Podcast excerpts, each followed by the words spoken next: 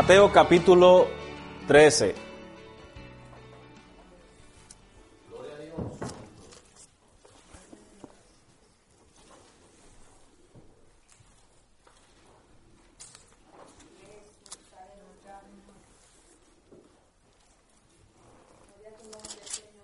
Y hoy vamos a estar considerando simplemente tres versos, tres versos, el verso 31, 32 y 33.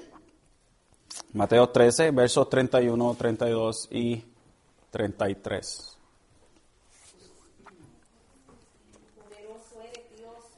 Y así dice la palabra del Señor. Les refirió otra parábola diciendo, el reino de los cielos es semejante a un grano de mostaza que un hombre tomó y sembró en su campo, y que de todas las semillas es la más pequeña, pero cuando ha crecido es la mayor de la hortaliza, y se hace árbol de modo que las aves del cielo vienen y, anidan en sus ramas. Les dijo otra parábola, el reino de los cielos es semejante a la levadura que una mujer tomó y escondió en tres medidas de harina hasta que todo quedó fermentado. Estamos, o hemos estado, eh, recorriendo el capítulo 13 de Mateo. Estamos viendo las parábolas del reino y hoy podemos decir que eh, vamos a estar escudriñando o estudiando el crecimiento y la influencia del reino, el crecimiento y la influencia del reino, no la influenza. Influenza es lo que tienen muchos aquí, que es el virus del flu, pero es la influencia del reino. Y este, en este recorrido de Mateo capítulo 13, hemos sido testigos por los mismos labios de Jesús de los diferentes aspectos del reino de los cielos son como, como las palabras eh, que pueden salir de la boca o, o, la única persona que tiene la autoridad en la tierra en ese tiempo para hablar las palabras tan claras y las palabras tan autoritativas como las palabras de Jesucristo. Y solamente de los labios de Jesucristo podía salir tan grande realidad que explicaba y que hacía claro el reino de los cielos, especialmente para aquellos que creían en Él. La realidad es que en este reino, mis queridos hermanos, Jesucristo nos presenta en las primeras parábolas, como la parábola del sembrador y la, parábola del trigo y la cizaña, que la mayoría no creen. Y claramente Jesús indica en la palabra, palabra, palabra, parábola del sembrador, básicamente y mire qué interesante, y a veces uno lee como, como dicen, al papagayo. A veces uno, uno, uno lee muy ajoradamente y no pone atención a lo que está eh, leyendo. Y Jesús en la parábola del sembrador nos dice básicamente que un 25% de los que oyen no creen. Y cualquier semilla del Evangelio que cae en su corazón rebota y no penetra. Así que presa fácil para el maligno, para las aves, para Satanás, venir y robarse esa palabra que cayó en el corazón de esa persona. Otro 25% solo tiene un interés superficial en lo que ellos creen que ofrece el Evangelio. Otro 25% se preocupa por todo menos por lo que verdaderamente les puede hacer libre de su enfatuación que, eh, eh, que, trae el mundo. Están tan enfatuados que, que son enfocados o sofocados, perdón, por el mundo. Entonces podemos decir que un 75% de los que oyen la palabra en esta forma de reino de la cual Jesucristo está hablando, en un momento a otro rechazan la, la palabra del reino. Y esto nos deja simplemente con un 25% que vienen a ser verdaderos súbditos fieles del rey. Un 75%, según Jesucristo nos describe en la, parábola del sembrador, no creen el Evangelio. Es, es, es eh, creo que eh, es algo que abre los ojos, creo que algo que, que sorprende. Creo que a veces nosotros como cristianos eh, tratando de evangelizar creemos que la mayoría de la gente viene a Dios cuando es todo lo contrario. La mayoría de la gente no quiere nada que ver con Dios. También Jesús nos habla en la parábola del trigo y la cizaña de otro aspecto del reino. Jesús enseña que los creyentes y los incrédulos vivirán juntos en el mundo con muchas características parecidas como las plantas del trigo y la cizaña. Al igual que el trigo y la cizaña, los hijos del reino y los hijos del maligno tendrán experiencias parecidas, los mismos elementos, sol, calor, lluvia, frío, sequía, que afectan a ambas plantas. Los creyentes e incrédulos tendrán muchas experiencias comunes, inclusive aflicciones, enfermedades, fracasos. Jesús nunca tuvo la intención de separar a sus seguidores del mundo. Debe vivir en el mundo para dar testimonio al mundo, pero no son del mundo. Y estas son exactamente las palabras que Jesucristo habló en su gran oración sacerdotal al Padre en Juan 17, cuando dice, yo les he dado tu palabra y el mundo los ha odiado, porque no son del mundo, como tampoco yo soy del mundo. No te ruego que los saques del mundo, sino que los guardes del maligno. Ellos no son del mundo, como tampoco yo soy del mundo. W. Uh, William Barclay, uh, aunque yo no estoy muy en acuerdo con muchas cosas de las que escribe Barclay, en esta creo que le dio, como dice, con el martillo en la cabeza del, del, clavo, le dio al clavo en la cabeza, pero exacto. Y aquí él comunica eh, cinco breves enseñanzas sobre esta parábola del trigo y la cizaña. Una, nos enseña que hay siempre un poder hostil en el mundo buscando y esperando destruir la buena semilla. Número dos, esta parábola nos enseña lo difícil que es distinguir entre los que están en el reino y los que no. Número tres, nos enseña a no precipitarnos en nuestros juicios. Número cuatro, nos enseña que el juicio llega al final. No es precipitado, pero llega irremisiblemente. Y número cinco nos enseña que el único que tiene derecho a juzgar es Dios. Dios es el único que puede discernir entre el mal y el bien. El único que va o que ve la totalidad de la persona en su vida interior. So que la parábola del trigo y la cizaña nos enseña de que van a crecer los hijos de Dios junto con los hijos que no son de Dios, que son los hijos del maligno y que van a crecer juntos en este mundo. Acuérdese, hablamos y, creo que, que, fuimos muy claros en, en, mencionar cuando Jesús habla de la parábola del trigo y la cizaña, la iglesia no es el mundo. lo digo porque usualmente se interpreta esta parábola de esta manera. Dice, es que en la iglesia va a haber gente que, que, son verdaderos y que no son verdaderos y que no se pueden sacar los que no son verdaderos porque puede hacerle daño a los que sí son verdaderos. Esa misma idea es mejor transportarla a la manera en la cual Jesús interpretó la parábola. Él no dijo que el mundo era la iglesia, el mundo es el mundo. Así que en este mundo crecen o, hay personas que creen y personas que no creen.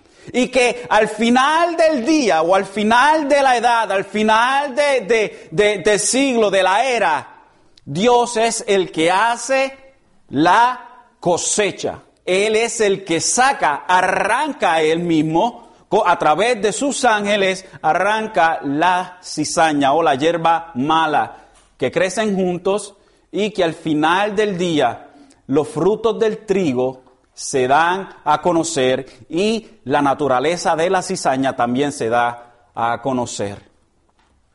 Ahora entendemos, entendamos algo y es que en realidad cada uno de los que están aquí, y es bien, y esto esto como me chocó, eh, cuando uno va estudiando y va eh, tratando de entender eh, lo que Jesucristo está diciendo, y esto no es una interpretación de la, de la parábola como tal, y no lo voy a poner parte de la parábola, pero una realidad bien grande es que cada uno de aquellos o de nosotros que estamos en este lugar, eh, vamos a centralizarnos aquí. Cada uno de los que están en este lugar, que son, que son creyentes, en un momento dado fuimos cizaña. En un momento dado, nosotros fuimos cizaña. Esto como que nos pone a nosotros en nuestro lugar y nos hace ver a Dios como el Dios que hizo un milagro de transformarnos a nosotros, de ser una cizaña, a convertirnos en una planta de trigo que da fruto. Porque estábamos preparados para el juicio de Dios y sin embargo Dios en su gracia, en su amor por nosotros desde antes de la fundación del mundo, nos transformó de cizaña a trigo que da fruto. Y esto lo hizo a través del poder regenerador de su Espíritu Santo. Hemos sido transportados de un mundo de tinieblas y muerte a un, a un reino de vida eterna con el Rey que ha de venir. Este reino del cual Jesús entonces está hablando es un reino preeminente, espiritual. El reino de Dios no es comida ni bebida, sino justicia, paz y gozo en el Espíritu Santo, como dice Pablo en Romanos 14, 17. En un sentido, el reino de los cielos se ha acercado y está presente. Y Jesús ya es el rey. Jesús ya es el rey. Y sin embargo, el reino solo alcanzará la plenitud de su gloria con el reinado universal y visible de Jesucristo cuando venga en gloria. Y en esta tarde entonces vamos a explorar dos aspectos más de este reino que nuestro Señor Jesús nos presenta en los versos 31 al 33 de este hermoso capítulo. En las parábolas del grano de mostaza y la parábola de la levadura. Así que ponemos nuestros ojitos nuevamente en estos tres versos y comenzamos en el verso 31, 31 y 32 con la parábola de la semilla de mostaza. Y usualmente, eh, si Dios lo permite, mi intención es de hacer las dos parábolas en esta tarde, ah, porque las, las dos van juntas. Pero si no da tiempo, amén, la semana que viene continuamos, anyways. El verso 31 nos dice, les refirió otra parábola, esto es después de la parábola del trigo y la cizaña. Jesús diciendo, el reino de los cielos es semejante a un grano de mostaza que un hombre tomó y sembró en su campo. Y que todas las semillas, y, que y de todas las semillas es la más pequeña. Pero cuando ha crecido, es la mayor de las hortalizas y se hace árbol de modo que las aves del cielo vienen y anidan en sus ramas. Y en esta ocasión el Señor compara el reino de los cielos con una semilla o un grano de mostaza y continúa con, con, este, con este tema de agricultura. Comenzó con el sembrador, luego eh, eh, continúa con, con, la, con la parábola del trigo y la cizaña y ahora con la eh, mostaza, con la semilla de, mostaza. Algo interesante de la planta de, mostaza que se da en Palestina es que es diferente a otros países, eh, pero es igual que la península ibérica. En la península ibérica y en, en Palestina se dan este mismo tipo de eh, planta, que es la planta o el árbol o el arbusto de, de, mostaza. Y mucho se ha dicho con respecto a, a, esto que Jesús dice sobre la semilla de mostaza, que es la más pequeña de las semillas. Y quizás usted lo ha oído, quizás no, pero aquí les va, anyways. Unos dicen que esto es una prueba de que la palabra de Dios no es inerrante que la palabra de Dios no es inerrante. ¿Qué quiere decir no inerrante? O sea, que, que, no tiene errores.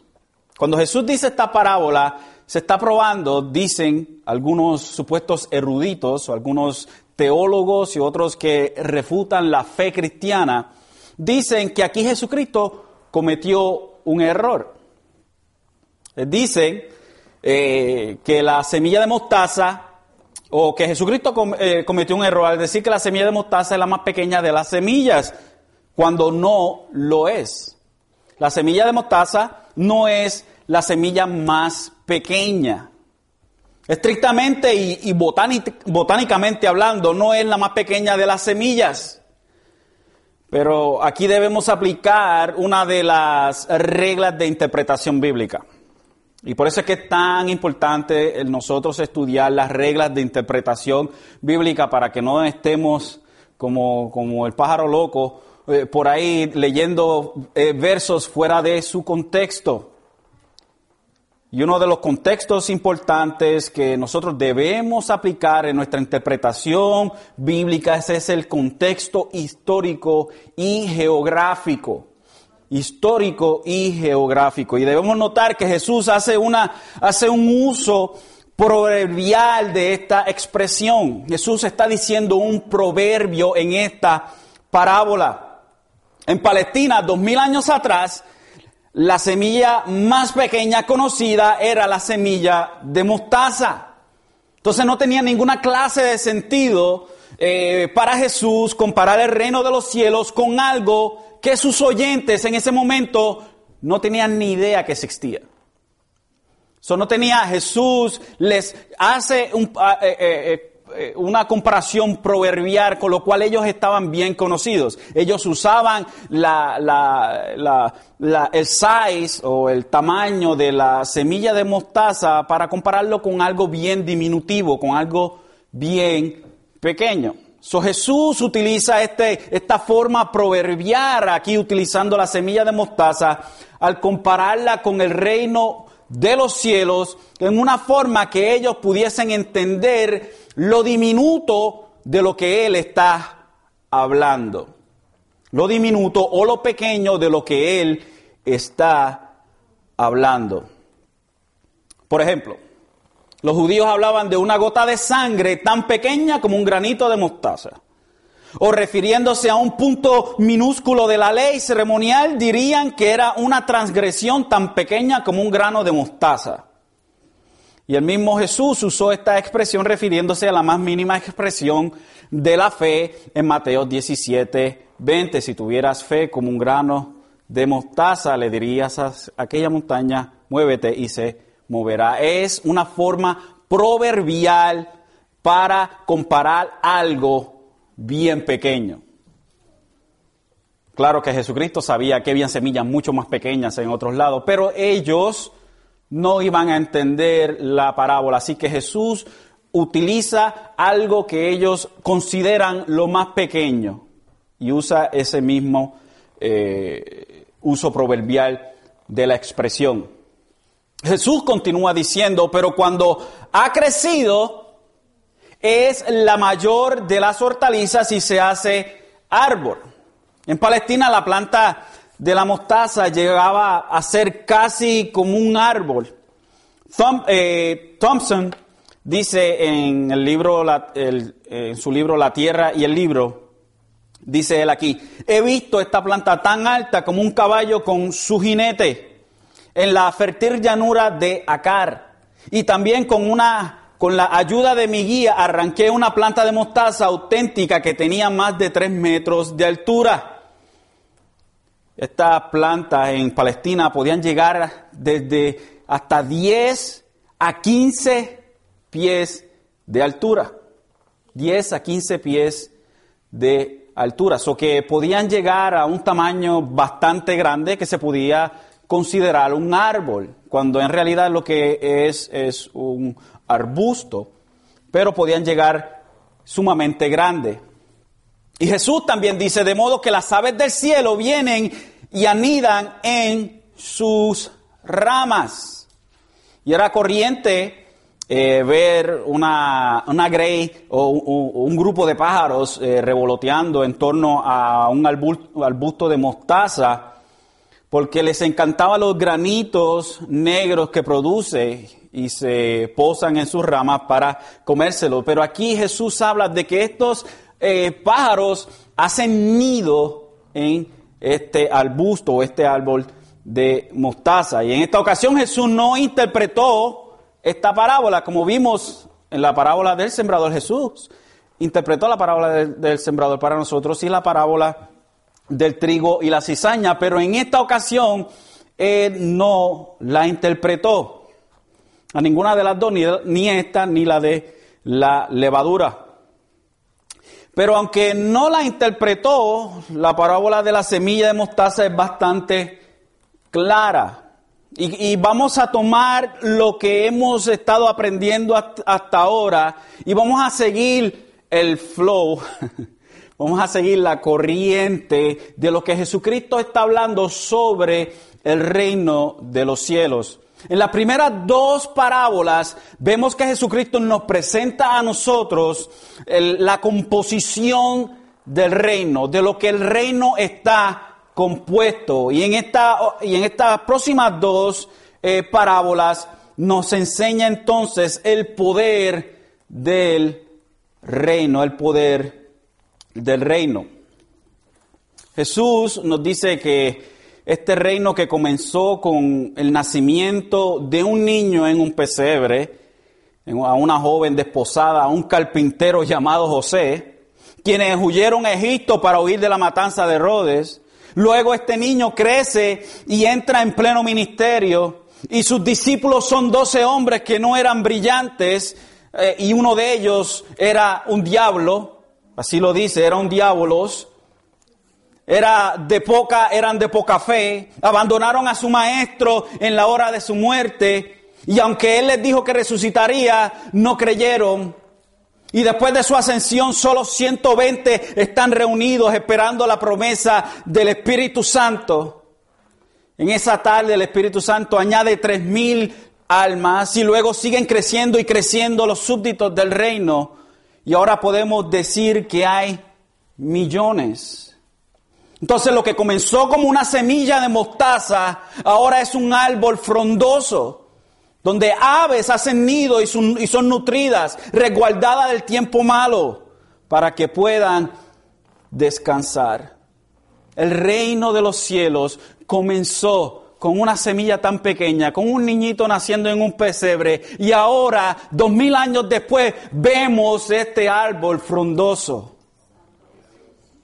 Y usualmente esta, esta, esta parábola se, se, se malinterpreta.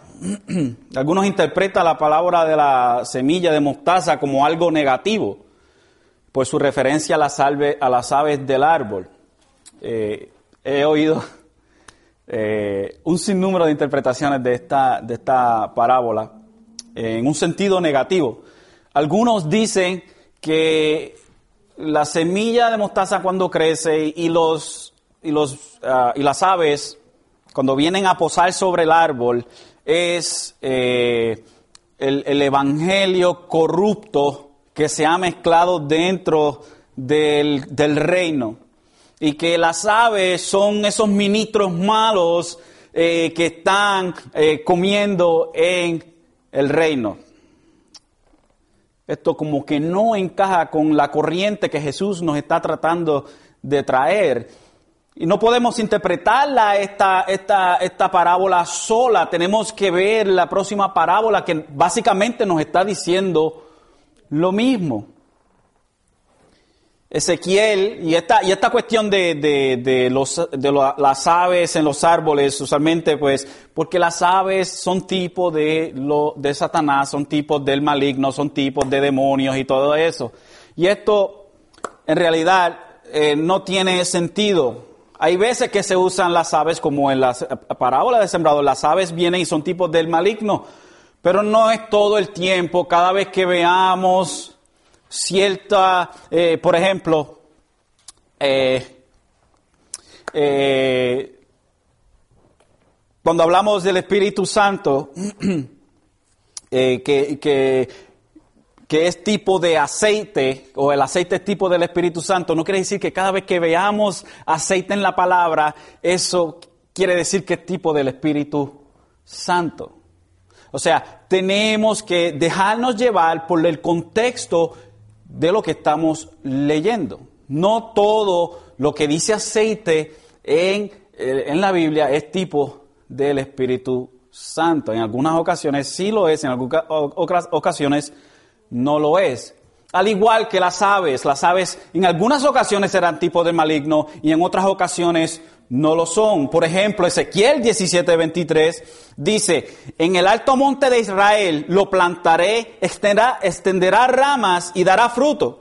Y llegará a ser un cedro majestuoso, debajo de, la, de él anidarán toda clase de aves, a la sombra de sus ramas anidarán. Y luego yo creo que uno de los besos más claros que nos hablan de, de, aves nidando en un árbol es en Daniel 4:12.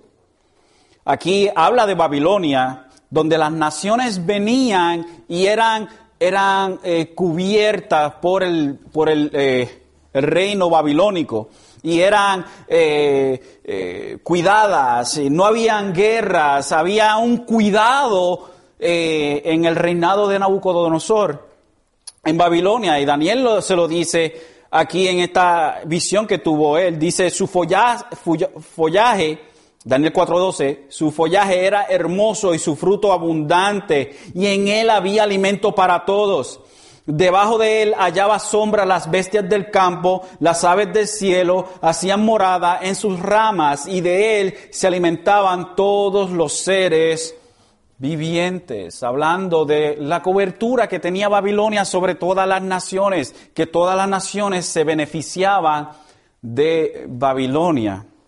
Así que no necesariamente, eh, aves en un árbol quiere decir el diablo está en ese lugar. Porque aunque muchos han tratado de cortar este árbol, ninguno lo ha logrado este, todavía no ha dado su forma más majestuosa. Esto llegará cuando por el oriente nazca un rayo y vaya cruzando al occidente, ya se aparezca nuestro Rey de gloria para reinar sobre todas las naciones. Todas las naciones serán beneficiadas por el reinado del Rey Jesucristo. Ahora, la parábola de la levadura, el, el verso 33 nos dice, les dijo otra parábola, le dice, el reino de los cielos es semejante a la levadura que una mujer tomó y escondió en tres medidas de harina hasta que todo quedó fermentado. Y aquí Jesús vuelve a utilizar un ejemplo de la vida cotidiana para ilustrar un aspecto del reino de los cielos. La levadura era sencillamente un, un pellizco era un pellizco de la masa de la horneada anterior, o sea, era masa vieja. Cuando iban a hacer pan, se guardaba un poquito, un puñadito nada más de, ese, de esa masa vieja y con el tiempo se fermentaba y ese poquito de masa se le ponía a la masa nueva para que creciera mucho más. So, esto es lo que es la levadura.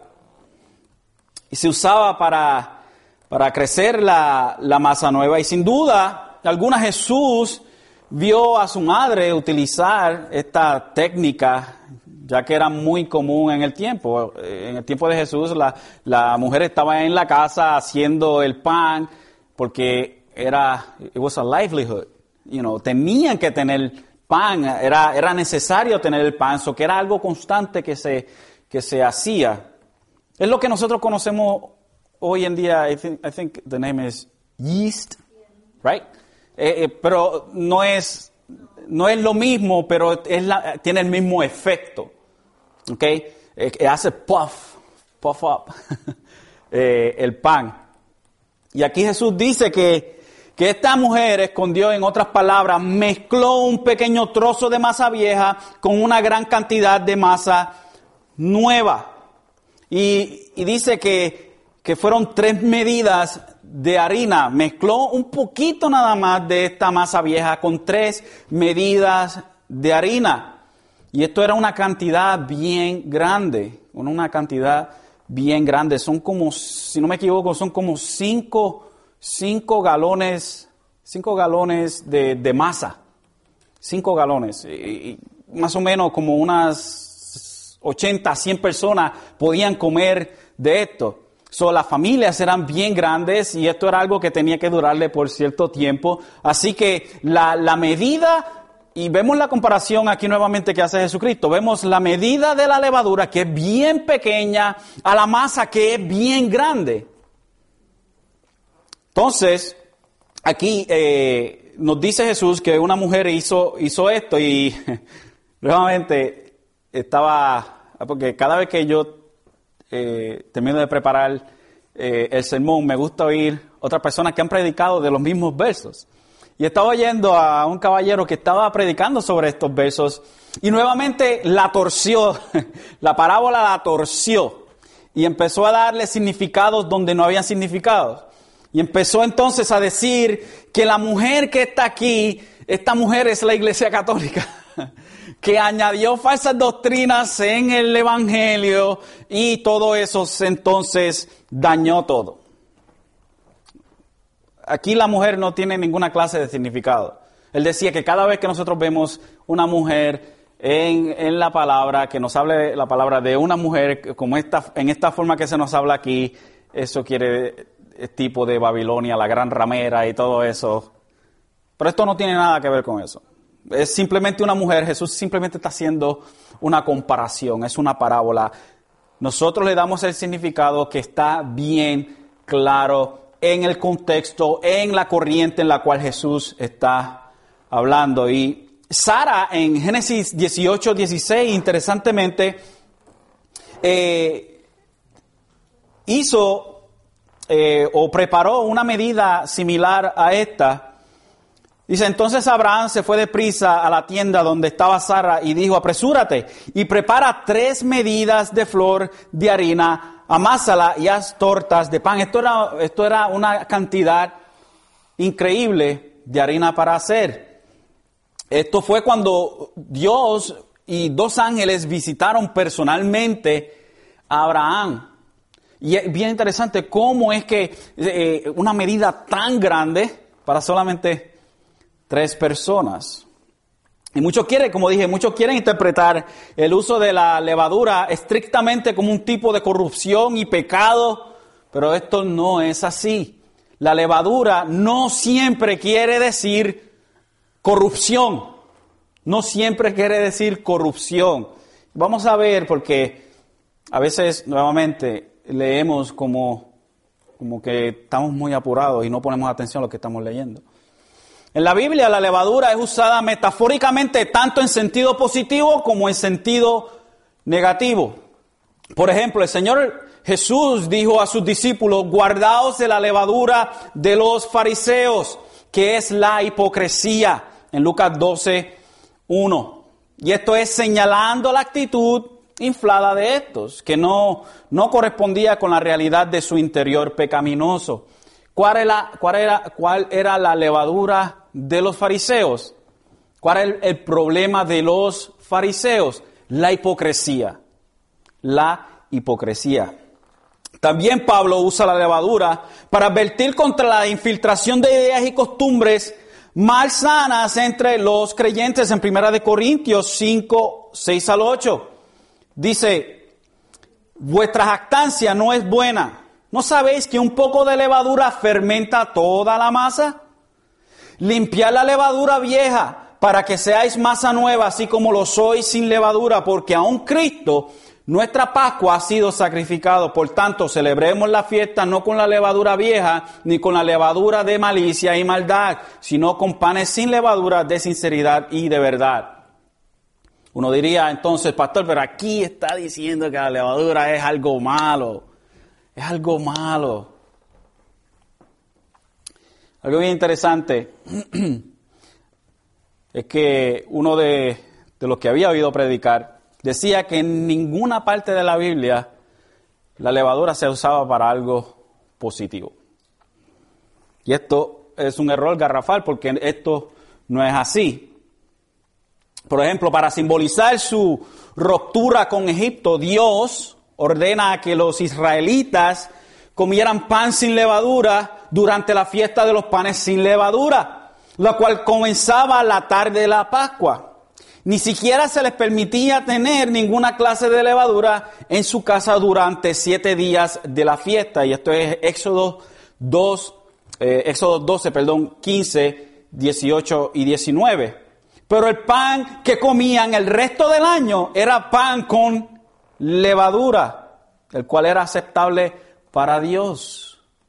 Y era, y, Dios aceptaba el pan con levadura en las ofrendas de agradecimiento. En las ofrendas de agradecimiento, eh, Dios permitía que se le ofreciera pan con levadura. Los rabinos decían Grande es la paz, en que la paz para el mundo es como la levadura para el pan. Y una tradición judía bien bonita, aquí la, eh, eh, le voy a decir a mi esposa que haga esto con, mi hija cuando se vaya a casar, a los 50 años. Ah, ah, los judíos tenían una hermosa tradición. Cuando una joven judía se casaba, uno de los regalos más bellos era un pedazo de levadura que le daba a su madre. Esto significaba la bendición de Dios en la casa que la bendición en la casa que la joven había crecido. Y que ahora cuando ella hiciera su primera masa de pan, esta bendición continuaría en esta nueva familia. Así que la levadura no representa corrupción o el mal necesariamente, sino que representa influencia, no influenza, influencia. O sea, sea buena o sea mala. Podemos decir que era una forma proverbial de hablar de la influencia de algo, de la influencia de algo. Cuando Pablo les habla a, los corintios, en 1 Corintios 5, 6 al 8, que les dice, vuestra jactancia no es buena, ¿no sabéis que un poco de levadura fermenta toda la masa? La idea de Pablo en, en estos versos es que los corintios estaban tomando sus malas costumbres, la mala costumbre en su vida, en su vida pasada de su viejo hombre, y estaban mezclándolos en su vida nueva de cristianos. O sea, la idea es que la levadura leuda, o sea, que afecta, afecta, tiene una influencia. Esto es lo que representa la levadura, es la influencia, no necesariamente corrupción, pero la influencia, sea buena o sea mala. Entonces, en unos eh, entienden que esta parábola habla de, de la corrupción que se introduce en el Evangelio, que crecerá mucho en los últimos tiempos. Jesús en esta parábola, sin embargo, nos dice que el reino de los cielos es la levadura. Lo que afecta a la masa es la levadura, right? Y, y los que interpretan esta parábola dicen que es que la levadura se introduce en el reino y afecta el reino. Pero Jesús no está diciendo que el reino es la masa. Jesús está diciendo que el reino es la levadura. El reino es la levadura. Lo que afecta, lo que hace la influencia es el reino.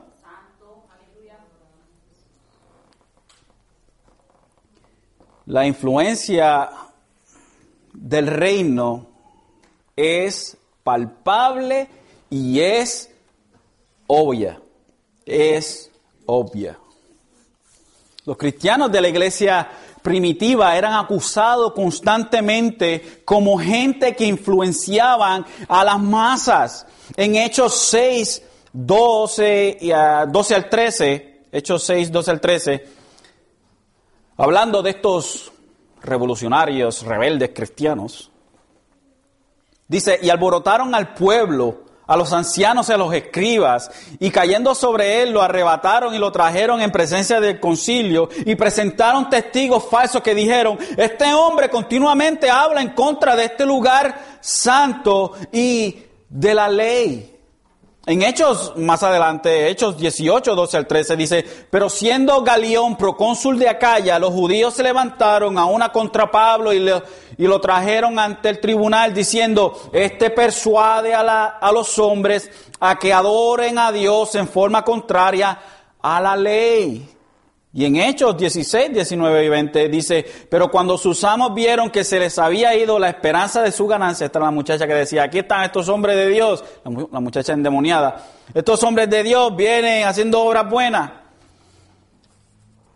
Eh, prendieron a Pablo y a Sila y los arrestaron hasta la plaza ante los las autoridades y después de haberlos presentado a los magistrados superiores dijeron, estos hombres siendo judíos alborotan nuestra ciudad. Y en, otros casos, en el libro de los Hechos, se dice, estos hombres están mirando el mundo al revés. Las parábolas del sembrador y la del trigo y la cizaña nos presentaron la composición del reino y las parábolas de la semilla de mostaza y la de la levadura nos presentan el poder del reino. Que aunque sus comienzos fueron diminutivos, su crecimiento será imprescindible. ¿Y en qué culmina todo este crecimiento y toda esta influencia? Daniel 7:13 al 14, y con esto voy terminando.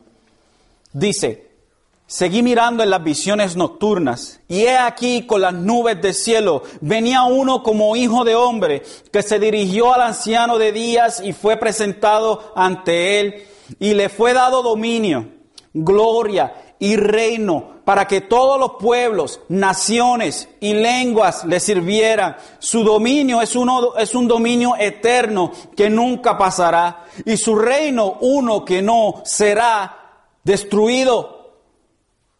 Apocalipsis 11:15 dice, el séptimo ángel tocó la trompeta y se levantaron grandes voces en el cielo que decían, el reino del mundo ha venido a ser el reino de nuestro Señor y de su Cristo, y él reinará por los siglos de los siglos. Malaquías 4:1 nos dice, y sucederá en los últimos días que en el monte de la casa del Señor será establecido como cabeza de los hombres, se elevará sobre las colinas, colinas y afluirán a él los pueblos. Vendrán muchas naciones y dirán, venid y subamos al monte del Señor, a la casa del Dios de Jacob, para que Él nos instruya en sus caminos y nosotros andemos en sus sendas, porque de Sión saldrá la ley y de Jerusalén la palabra del Señor. Él juzgará entre muchos pueblos y enjuiciará a naciones poderosas y lejanas. Entonces forjarán sus espadas en rejas de arrado y sus lanzas en podadera. No alzarán espada nación contra nación, ni se adiestrarán más para la guerra. Cuando uno se sentara bajo su parra y bajo su higuera, y no, y no habrá quien los atemorice porque la boca del Señor de los ejércitos ha hablado. Desde algo tan pequeño, algo tan que parecía para el mundo y, todavía para la mayoría de la gente es algo tan insignificativo. Oh Jesús, el, el Dios de los cristianos. Algo tan insignificativo para la sociedad. Pero es que es tan pequeñito en su forma como comenzó. Ahora, millones y millones declaran a toda voz, Jesucristo es nuestro Rey. Y todo esto culminará en que Jesucristo reinará por siempre. Y las naciones serán cubiertas por el Rey de Gloria. Qué hermoso, hermanos. Qué hermoso.